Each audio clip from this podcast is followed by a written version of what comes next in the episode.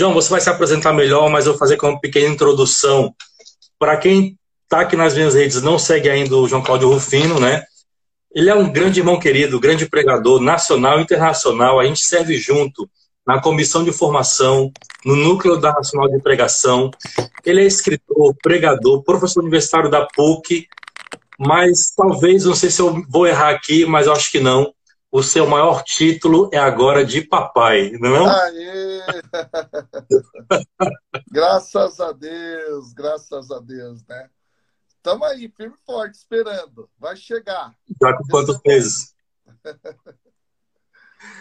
Irmão, aqui, ó. Também, para quem não tem, então que alegria, ó. Que história a Bíblia conta. Esse livro aqui é do João Rufino, gente. Olha que bacana.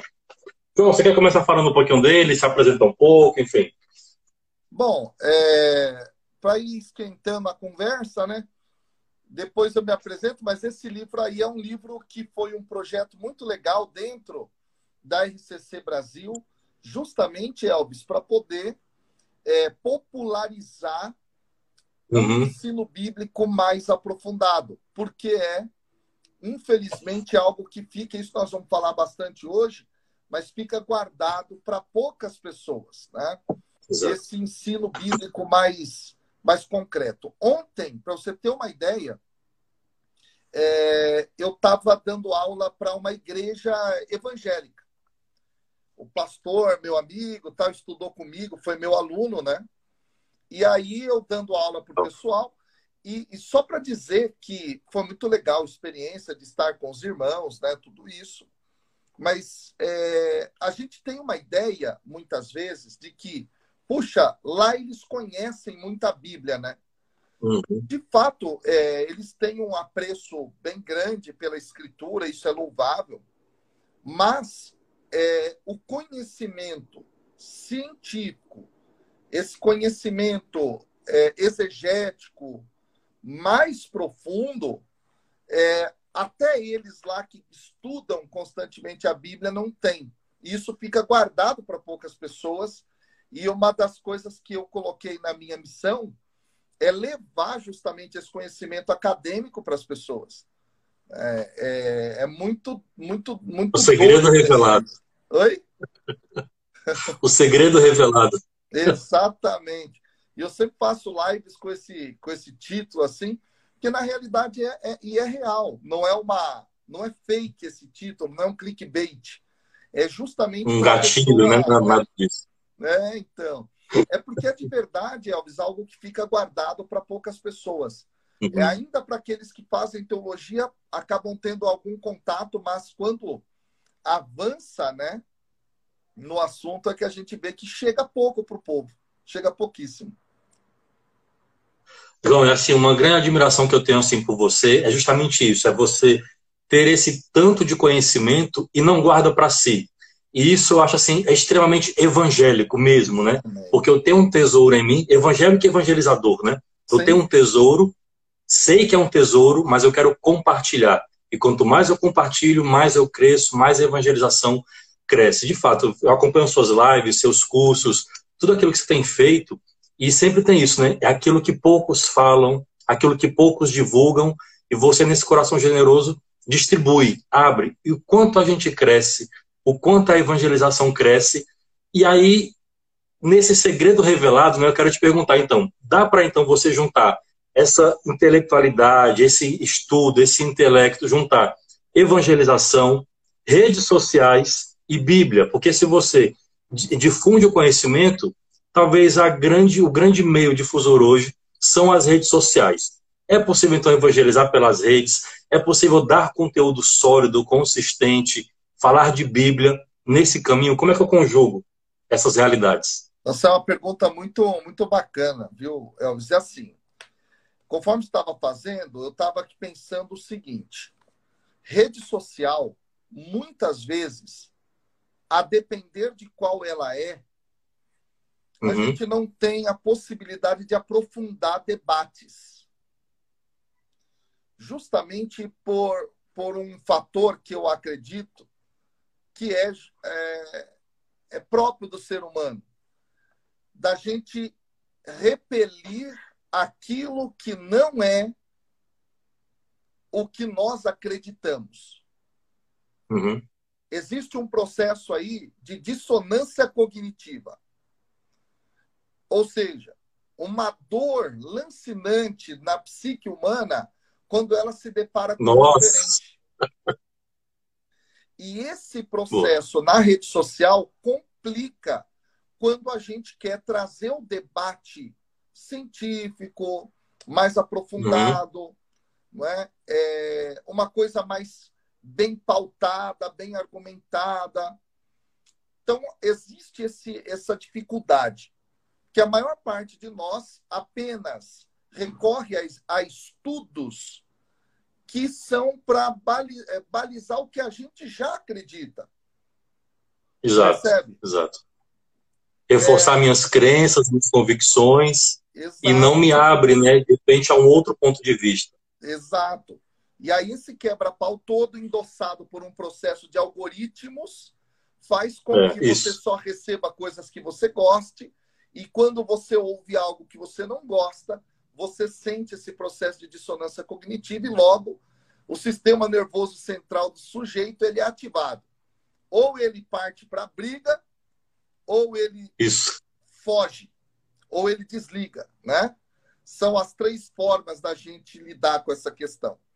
Bom, nesse sentido é que eu acho que é desafiante fazer uma rede social trabalhar uhum. nessa direção de de, em alguns momentos, até ter que desconstruir algumas crenças que a gente já tem muito arraigadas. É, e isso não é por culpa das pessoas, mas é porque há uma lacuna de formação muito profunda, muito triste, tanto Verdade. do ponto de vista da, da questão intelectualidade brasileira geral, social que a gente tem, cultural, né? É, mas também do ponto de vista eclesial, igreja. Falta muita formação base Demais. da igreja. E uma dessas formações consiste justamente na Bíblia. E olha, imagina, a gente é, é, é do ponto de vista mais profundo, a gente não tem acesso. Não tem acesso. E aí é o desafio. Porque não é um conteúdo que é para qualquer um. Não é um conteúdo que é para quem quer permanecer na superficialidade da experiência de fé com a Sagrada Escritura. Então é árduo, é? é difícil, e a gente vem observando, por exemplo, é, questões relacionadas a esse tópico teologia, avanço de perspectiva, com as coisas absurdas que a gente tem visto das pessoas falando a respeito, por exemplo, da campanha da fraternidade, Exato. Nem leram, tá nem leram o texto base. É, é um exemplo. Né? Eu estou trazendo aqui a questão da teologia pastoral, é muito importante da, da campanha, mas estou trazendo também a questão bíblica, que é fundamental. Ela, ela faz parte, em certa medida, da teologia fundamental, que é aquilo que hum. fundamenta para todo o resto da teologia acontecer. Bom, então é desafiante. Nossa, você falou um ponto assim fundamental, João. Por exemplo, hoje mesmo uma pessoa me mandou um direct fazendo uma pergunta sobre alguns pontos que um frei estava falando mal, criticando o Papa Francisco. E no vídeo dele, ele nem se referia ao Papa como Papa. Ele dizia assim, o Francisco, o Bergoglio, justamente para dar esse tom de desdém, né, não reconhecendo sua autoridade e tudo mais. E usava, para falar no seu argumento, aquele argumento de autoridade, usando um cardeal que é crítico ao Papa Francisco. E aí isso estava pulverizando, eu dizia, olha, mas você viu a matéria toda, você sabe quem é esse cardeal, por que você vai ver a história dele? Também tinha, tinha algo nebuloso, né? Então, não pegue tudo com argumento da autoridade, porque é um cardeal que falou, fulano que falou, porque ele não é inerrante nesse sentido. Estava né? envolvido, inclusive, com o escândalo do, do, do Banco Vaticano. Né? Então, aonde tem profetismo de denúncia e aonde tem rixa com o Papa, e aí você vai compartilhando, compartilhando, disseminando algo que a pessoa nem leu, né? Aquela mal do brasileiro que só lê manchete e já passa como verdade. Exatamente. E aí existe uma questão, né, que eu eu, eu tenho dentro de mim que é, é muito forte isso. A gente ouve pregações, muitas vezes, que levam a um radicalismo. Uhum. E esse radicalismo esvazia o processo da reflexão. E isso é muito complicado, porque a gente acaba, pela nossa falta de formação, até bíblica, eu vou dizer aqui, para ir bem no tema, é, pela falta dessa reflexão, desse conhecimento bíblico, a gente é capaz de renunciar o próprio evangelho para dar ouvidos a polemistas, para dar ouvidos Exato. a pessoas que uh, têm um viés político, ideológico, e é uhum. é muito engraçado isso até, né? E pior que o polemista está virando o profeta, né? Está meio confundindo isso, os papéis. É, é isso, é, é aí que eu quero chegar. E essa visão vai ser entendida como profeta. E, na verdade, a pessoa isso. nem entendeu o que é o profeta, né? Nem entendeu o que é o profetismo. E nós somos, muitas vezes, formados nessa ideia de que a gente tem que ser profeta profeta, mas uhum. profeta nesse molde. Só que existe uma outra figura dentro das Sagradas Escrituras. Que grita, que aponta, que acusa, né? Exato, Esse é o profeta. Exato. E tem uma outra figura dentro da Sagrada Escritura, Elvis, que dá a nós uma outra forma de lidar com as questões, que muito é negligenciada, que é a figura do sábio. O sábio na Escritura. Fantástico. Fantástico tá? ele é um sujeito que já não tem mais aquele ímpeto da juventude. Uhum. Ele é aquele mais velho que é capaz de ouvir, que é capaz de discernir, que é capaz de ponderar, que é capaz de dialogar, ter uma relação com o saber e com a realidade de forma madura. Essa figura do sábio, ela muitas vezes é esquecida no nosso, na nossa formação do etos cristão atual, sabe?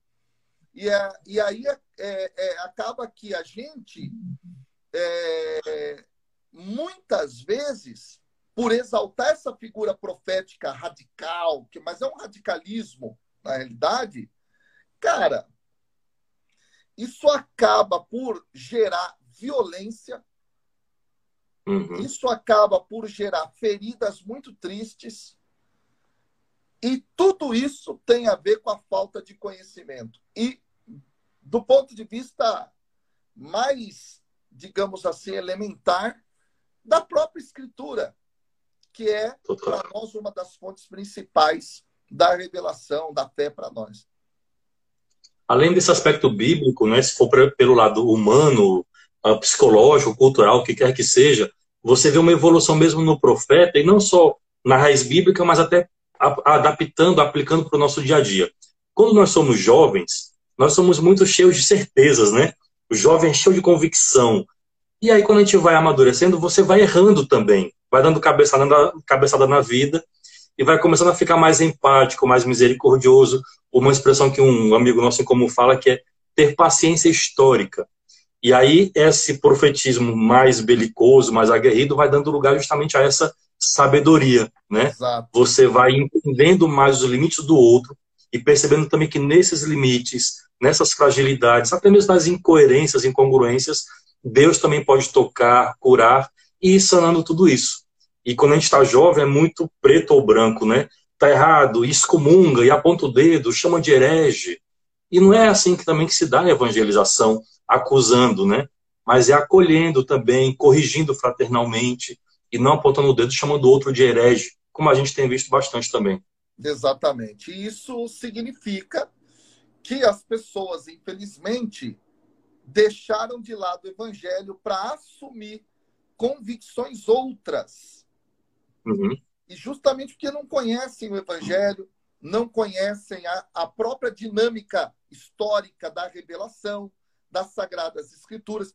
E aí, só um exemplo, né, que eu acho muito interessante, eu friso sempre isso com os meus alunos dentro da faculdade de teologia, sobretudo quando eu trabalho a questão da história de Israel, a questão da redação dos livros, Para você ter uma ideia, Elvis, a própria Bíblia, no seu processo redacional, ela foi influenciada por outras culturas.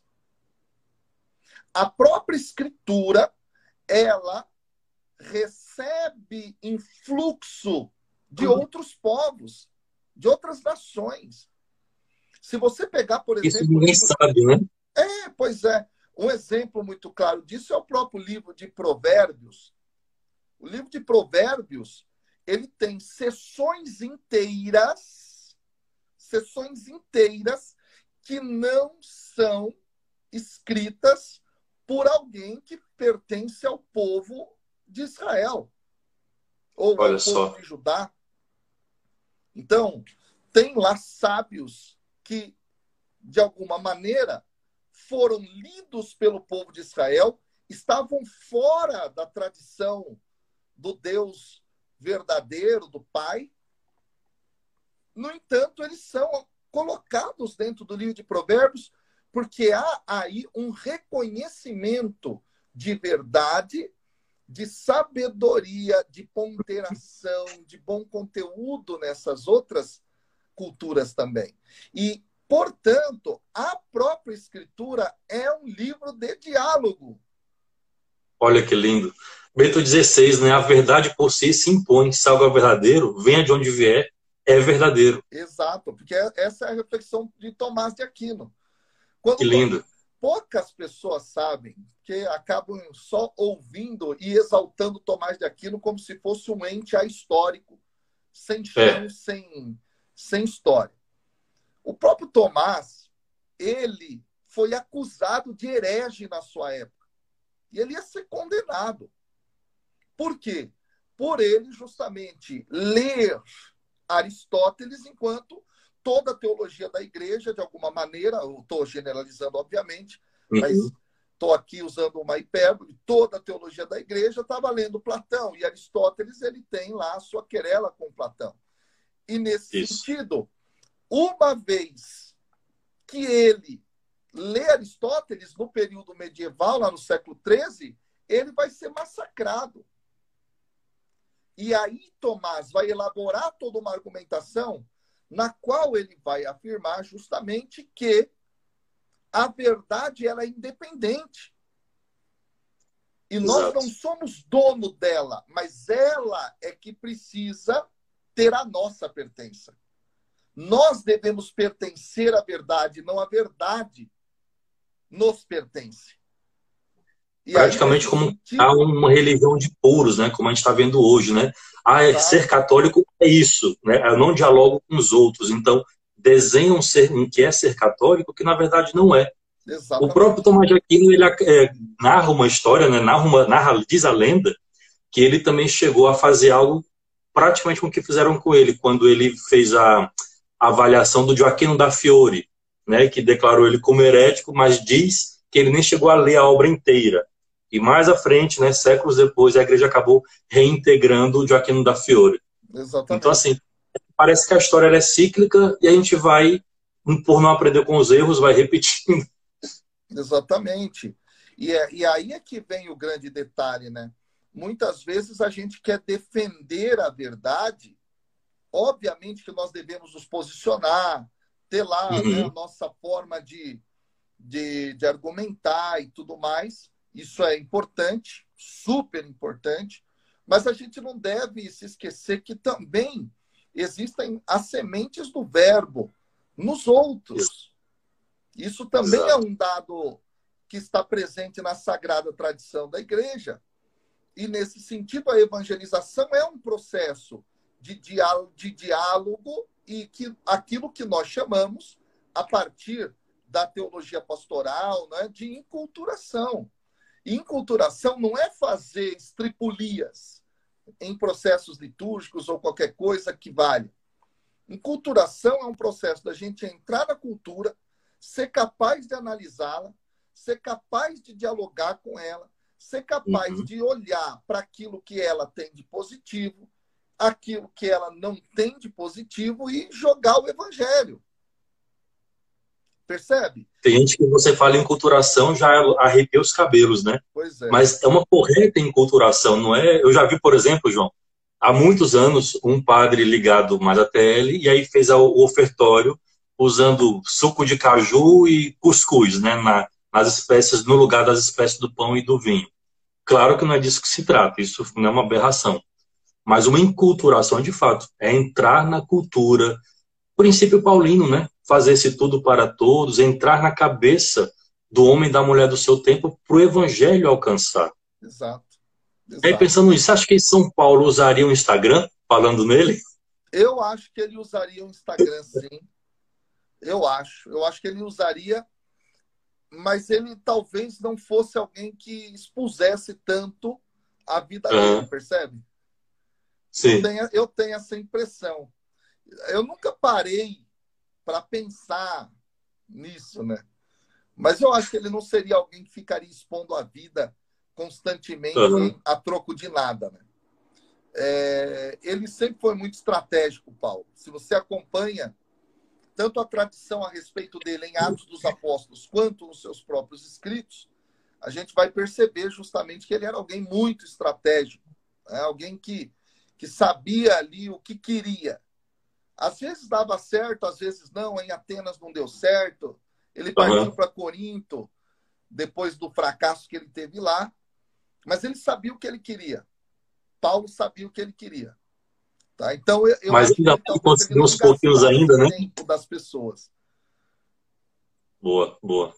Ei, João, eu te pergunto isso porque, assim, a gente vendo essa relação né, de evangelização, redes sociais, não ir, e eu já vi muitos vídeos seus sobre isso, eu concordo demais, não ir para essa frente despreparado. Por exemplo, essa pandemia, logo no comecinho, eu vi você alertando isso, eu achei isso muito, muito correto, sabe? Quantas lives a gente viu irmãos nossos fazendo, e a gente fala isso com dor no coração, fazendo pregações, mas vazia, vazia de conteúdo, né? Então, assim, talvez um princípio para a gente pegar toda essa história da igreja, o, o, conteúdo bíblico que a gente tem falado aqui, o que os santos têm nos ensinado, ir para essa frente de rede social, que é um campo de missão, mas não ir para a missão, seja essa ou, ou, no offline, não ir despreparado.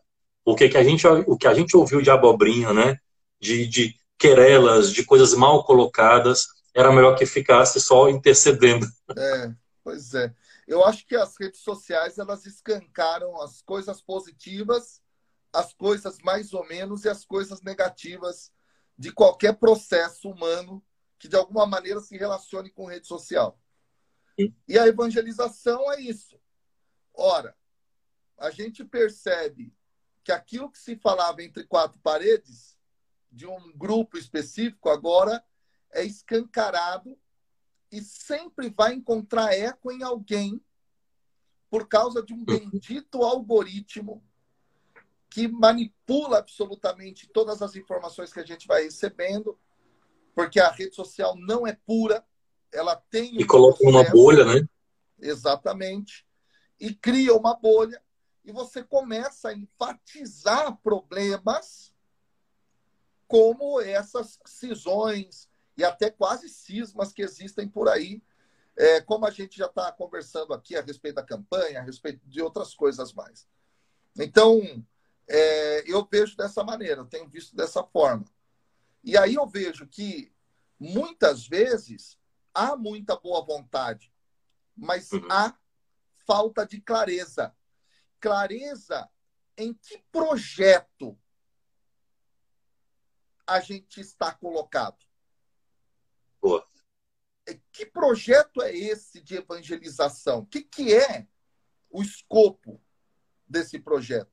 A gente muitas vezes se perdeu né? E aí a gente não, não alinha como deve ser não é? a questão do reino de Deus, entender de forma mais ampla a questão da salvação, entender que a gente é ser que deve estar diante do outro para dialogar e não, não condenar o mundo. Né? É, a gente faz o papel de juiz, mas o nosso papel não é o de juiz o nosso papel, antes de qualquer coisa, é de semear. Boa. É, é esse o ponto. E como é que eu semeio se a minha própria forma de comunicar ela é agressiva, ela é conflitiva, ela é o quebra-pau, ela é a briga. Falando bem claro, é um quebra-pau. É. Então. Você me lembrou de uma história, João, assim, pegando aqui dos padres do deserto. Olha onde essa conversa está indo, né? Os padres do deserto, teve um, salvo engano, era São Clemente, história clássica. Ele entra numa espécie de taberna para pedir dinheiro para os pobres que ele cuidava. E um dos homens lá, dos clientes, ele vai dar a esmola e acaba cuspindo, né? Essa era a esmola que ele deu para São Clemente. Cospe na mão dele. São Clemente não levou aquilo na raiva, né? Não deu troco. Ele olhou assim e falou: Ok, o meu pagamento eu já recebi. Agora me dá um dinheiro para os meus pobrezinhos. Exatamente. Isso tocou o coração desse homem, que ele virou um dos grandes benfeitores de São Clemente das obras dele. Então, às vezes, a gente perde a oportunidade de evangelizar, por exemplo, num espaço como esse de rede social, justamente por alimentar querelas, ficar naquilo que nos divide e não naquilo que nos une, nas diferenças e não na, naquilo que nos é comum. E aí a gente ainda pensa, né, que está evangelizando, ou seja, ah, eu vou fazer um post, vou fazer uma live e estou evangelizando. No fundo, não é. Fazer aqui uma, uma comparação. É como quem quer fazer um, uma ação de marketing tosca e chama isso de marketing, porque mas não gera venda, não gera resultado, não converte. A gente às vezes faz malabarismos ou ataques e chama isso de evangelização, quando no fundo não é, porque não está acontecendo, não está tocando, não está convertendo as pessoas. Exatamente, exatamente. A, a evangelização virou uma arma de guerra, né? E não é isso. Arma de guerra. Não é isso as pessoas estão perdendo a mão no negócio. Então, é. é, criam-se figurões, né? bastiões da fé, da verdade e assim por diante, que na realidade, na realidade, são pessoas que arrebanham para si, não para Cristo. Isso. Porque se elas arrebanhassem para Cristo, elas entrariam na dinâmica do reino. E a dinâmica perfeito, do reino perfeito. é uma dinâmica de se colocar em processo de fraternidade. Cara, se tem algo que a revelação cristã ela traz e que é algo fundamental, consiste justamente, sabe no quê? Na afirmação de que Deus é Pai e Ele não é Pai só de quem segue Jesus. Ele é Pai de toda a humanidade. Exatamente. E a referência teológica interessante para falar isso é a experiência do Pentecostes, que é uma experiência na qual é o cumprimento da promessa de Joel, uhum. como nós vemos no relato, a partir da pregação do próprio Pedro, ele cita Joel, e em Joel diz que o Espírito cai sobre toda a carne, ou seja, sobre todo ser vivo. E aí é escravo, é livre, é velho, é jovem, é todo mundo. A graça de Deus em Cristo, ela é derramada sobre toda a humanidade. Em Cristo, Deus, ele precisa ser entendido como pai de todos. E nesse sentido, vai ter um filho que está mais afastado. Isso. Só que eu não posso ser o mais trabalhoso mais velho do filho pródigo eu não posso ser o irmão mais velho do filho pródigo. Eu preciso Perfeito. agir como pai. É muito engraçado que muito a gente se coloca sempre no lugar do filho pródigo. Mas a parábola é. da realidade é para a gente se colocar no lugar do pai. É muito interessante isso, porque há dois comportamentos extremamente distintos, gritantemente. É o comportamento do mais velho e o uhum. comportamento do pai. É isso que é colocado para equipararmos na parábola. Não é a vida dissoluta do sujeito. Porque a vida dissoluta do sujeito, para Jesus, pouco importa. Porque ele Boa. disse: Eu vim buscar o perdido, eu estou aqui para isso. É porque o pai nem pergunta, né? O filho volta, Exato. ele poderia voltar para pedir mais dinheiro, né? O pai nem pergunta.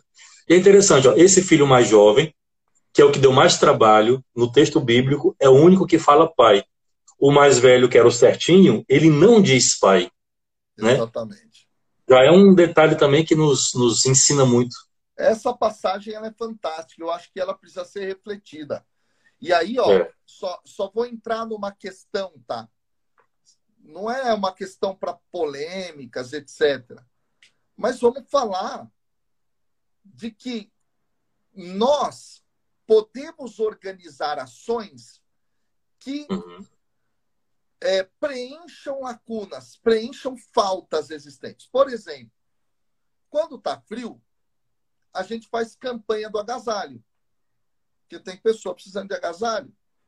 Quando a gente está vendo que as pessoas estão passando fome num determinado lugar, a fome assola. Então, vamos fazer uma campanha para suprir a fome das pessoas. Uhum. E quando está faltando fraternidade, faz o quê? Aí ninguém pensa em ação nenhuma. Aí a gente diz que não. Aí a gente é. tem que bater no outro e tal. É, é isso. Então, cam...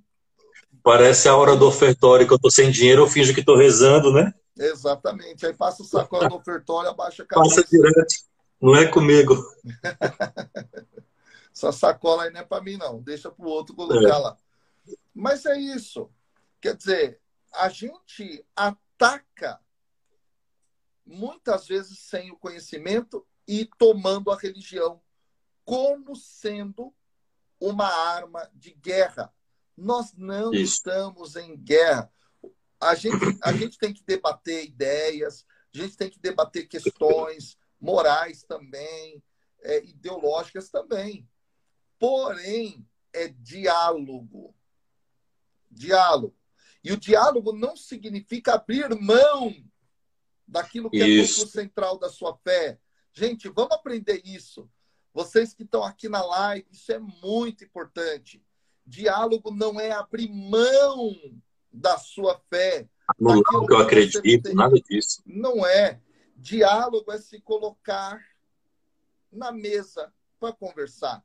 Porque na vida é assim. Eu não convivo só com católico.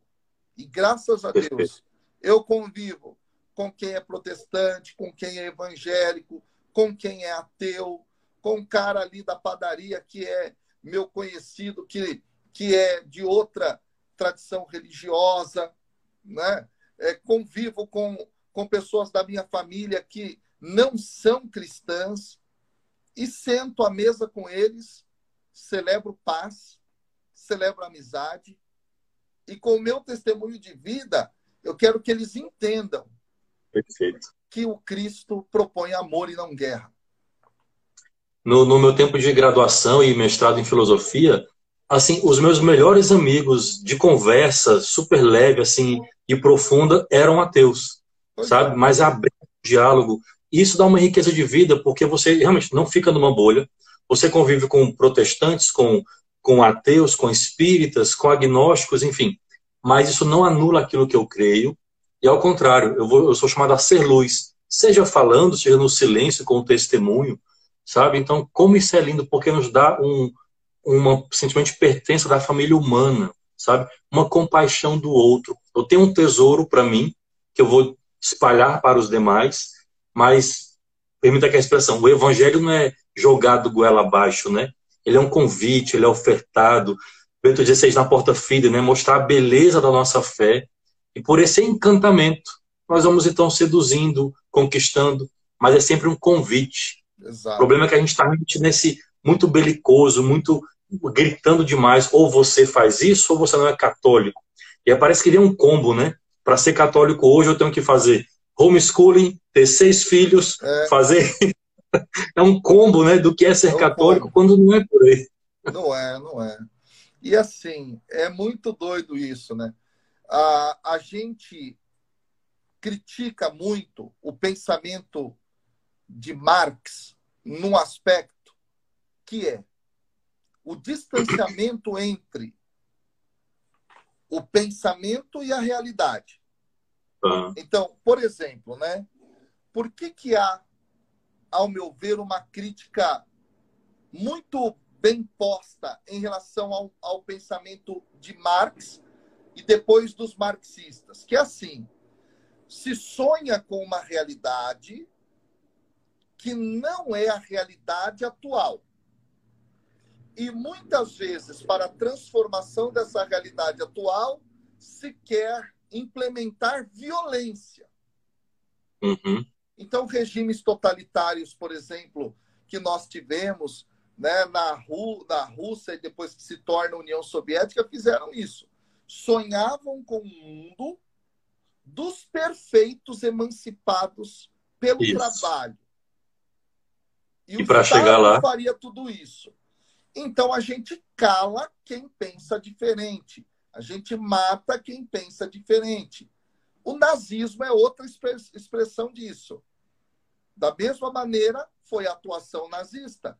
Então a gente cala, combate, vai até o fim com quem pensa diferente da gente. No cristianismo, nós estamos fazendo a mesma coisa que a gente critica nos outros. Verdade. E aí, Elvis, qual que é o detalhe? A realidade, ela é plural. E essa pluralidade é muito interessante porque na linguagem teológica ela tem um nome, diversidade. Diversidade. que, que é um nome belo para a igreja que está sendo sequestrado, né? É, Mas é um nome essencialmente cristão. Quando você fala em católico, você fala no mundo, né? Exato, a igreja usou isso há séculos já. A unidade é. da diversidade. Tanto é assim que a gente tem diversos ritos que são rezados de missa dentro da igreja, movimentos uhum. pastorais mais, das mais distintas possíveis, linhas de espiritualidade das mais distintas possíveis, porque a diversidade é a realidade. Perfeito. Entende? Eu gosto da, da simbologia do jardim, né? A igreja como um jardim que tem vários tipos de flores. Porque nenhum movimento da igreja, nenhuma corrente, ela vai carregar em si todos os dons, todos os jeitos de ser igreja. Você vai ter um mais ligado ao social e ao jeito dela de dar pertença, o outro mais ao espiritual, mesmo no espiritual, jeitos de fazer o seu, a sua devoção, enfim. Nenhum movimento corrente encerra tudo o que é ser católico. Esse jardim cabe os mais variados tipos de flores e essa diversidade, né, no termo católico, né, bem aplicado, é que embeleza a igreja. É. E existe um outro detalhe. Agora sai da igreja e olha para o mundo. O que, que o mundo é? Opa. Tem corintiano, tem palmeirense, tem flamenguista, tem vascaíno. Tem gremista e tem. É. Quer dizer, o mundo é uma realidade de diversidade. Exato nós não podemos perder a nossa identidade em meio à diversidade, mas a gente uhum. precisa aprender a conviver. Perfeito, perfeito. Reconhecer não falaria melhor. o outro como alguém digno do meu respeito.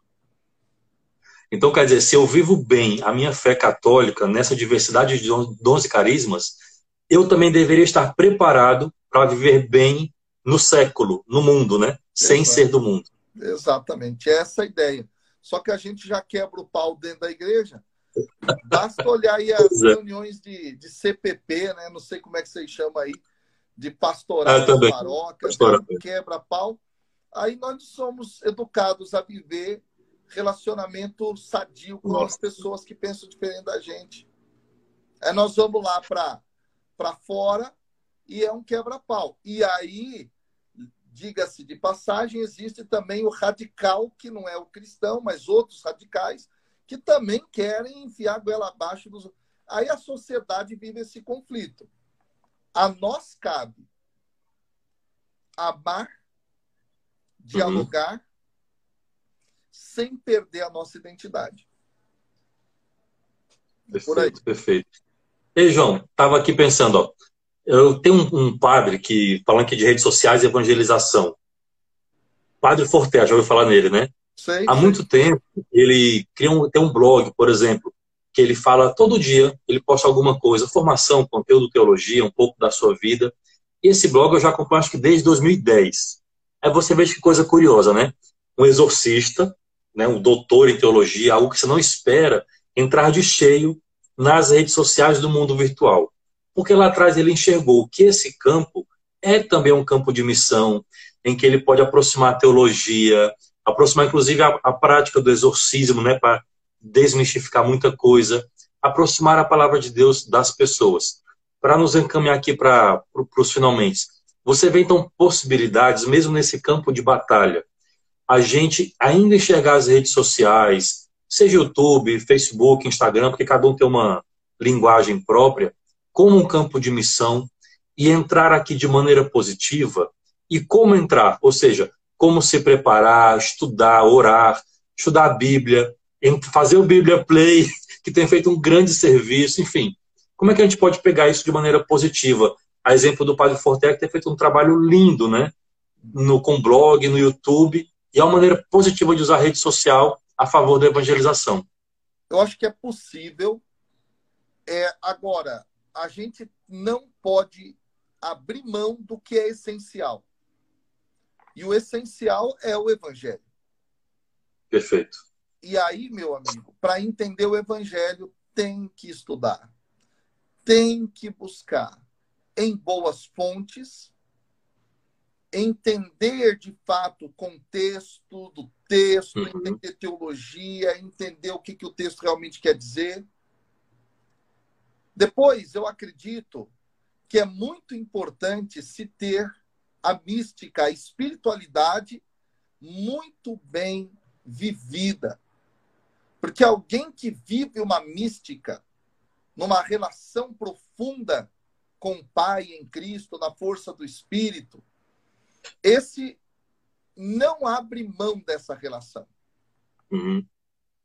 Percebe? E daí isso imprime ainda mais força à nossa identidade. A minha identidade, ela nasce de uma experiência de comunhão Boa. chamada Trindade. E eu vivencio essa relação num Deus que é relação. E a minha vida de oração é experimentar isso a cada dia. E ao momento que eu experimento isso, isso fortalece a minha identidade, eu não abro mão. Eu não abro mão de estar com Deus, de, de porque eu fui atraído Maravilha. por Ele. Maravilha. Então, estudo da Escritura, mística, essa espiritualidade profunda e uma outra questão fundamental que eu acho importante chama-se sabedoria. Aprenda a controlar. A gente volta né, no começo, fecha aqui a, todo esse ciclo, né? Sabedoria. Aprenda. Aprenda a controlar suas palavras. Se você for um evangelizador, não vá com aquele ímpeto de que você é o que uhum. tem total clareza das coisas. Tenha mais humildade nesse sentido de se controlar e de Perfeito. colocar as palavras de uma maneira mais correta no coração das pessoas. Porque muitas vezes a gente pode plantar sementes de armas ou de amor. E aí eu entro na última questão, que eu acho que é importante.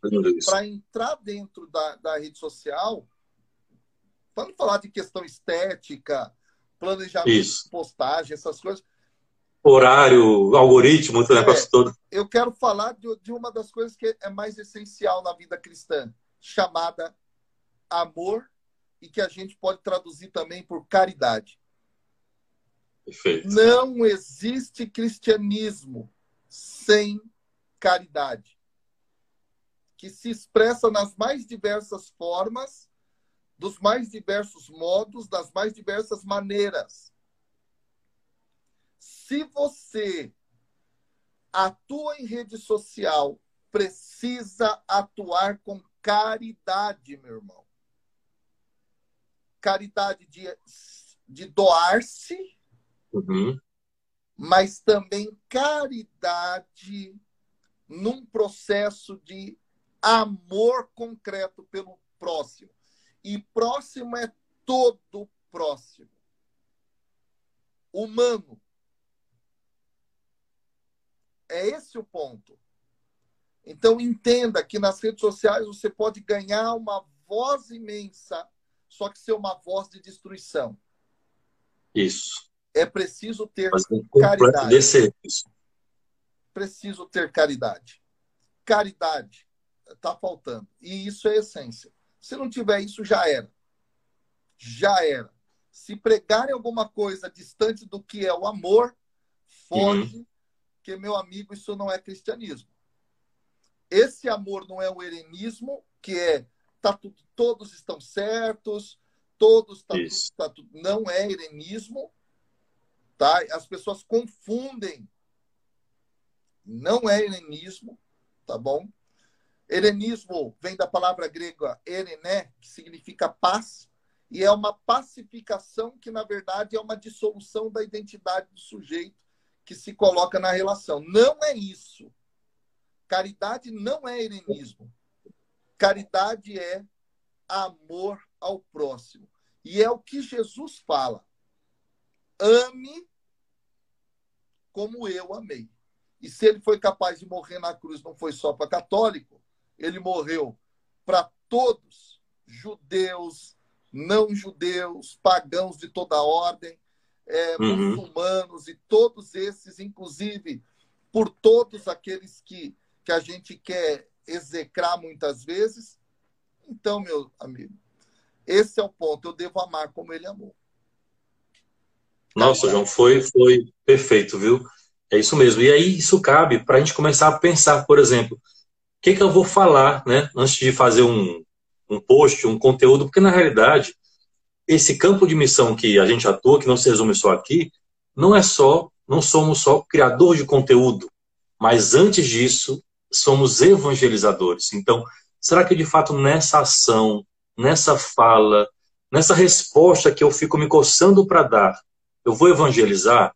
Ou vou só criar uma treta, ganhar like, ganhar seguidor, evidência, mas Jesus é que importa, não vai chegar no coração de ninguém. Eu acho que vale muito essa reflexão para a gente, né? Vale, com toda certeza. E você sabe, né? Que a guerra, a briga, a dissensão, ela é estratégia. E quem entra por ela está vendendo a sua alma para o diabo. Nossa Senhora. E eu conheço evangelizadores que ficaram muitíssimo conhecidos nas redes sociais e tem centenas de milhares de seguidores que começaram na rede social polemizando. Uhum. E hoje fazem tudo o contrário do que eles achavam e diziam que era errado. Nossa, o pior, assim, é... assim, porque aí vai para essa frente, o contra-testemunho fica ainda mais escancarado, né? Uma coisa é eu ficar só no off e uma outra pessoa ver. Agora aqui é muito mais escancarado. Pois é, e está registrado, né? Tá Basta registrado. você voltar nas timelines da vida, você vai ver. O print é eterno. É, pois é. Então, meu amigo, não entra nesse jogo. Polêmica não é o caminho. João, meu irmão, foi assim, como sempre, o nosso bate-papo, sempre conversar com você, sempre um aprendizado. Estava com saudade de conversar, então, mais uma vez, obrigado por aceitar esse convite. O quanto a gente pôde aprender, eu acho que quem está aí conosco também pode confirmar pelos comentários, né, pela alegria de estar aqui conosco. Então, obrigado por você que ficou aqui até o final. E, João, meu irmão, conte comigo com minhas orações, tá? Tem aqui um irmão que sempre ora por você e tem sido é, beneficiário do seu trabalho evangelizador. Muito obrigado mesmo. Tamo junto, meu irmão. Grande abraço, grande abraço para todo mundo aí.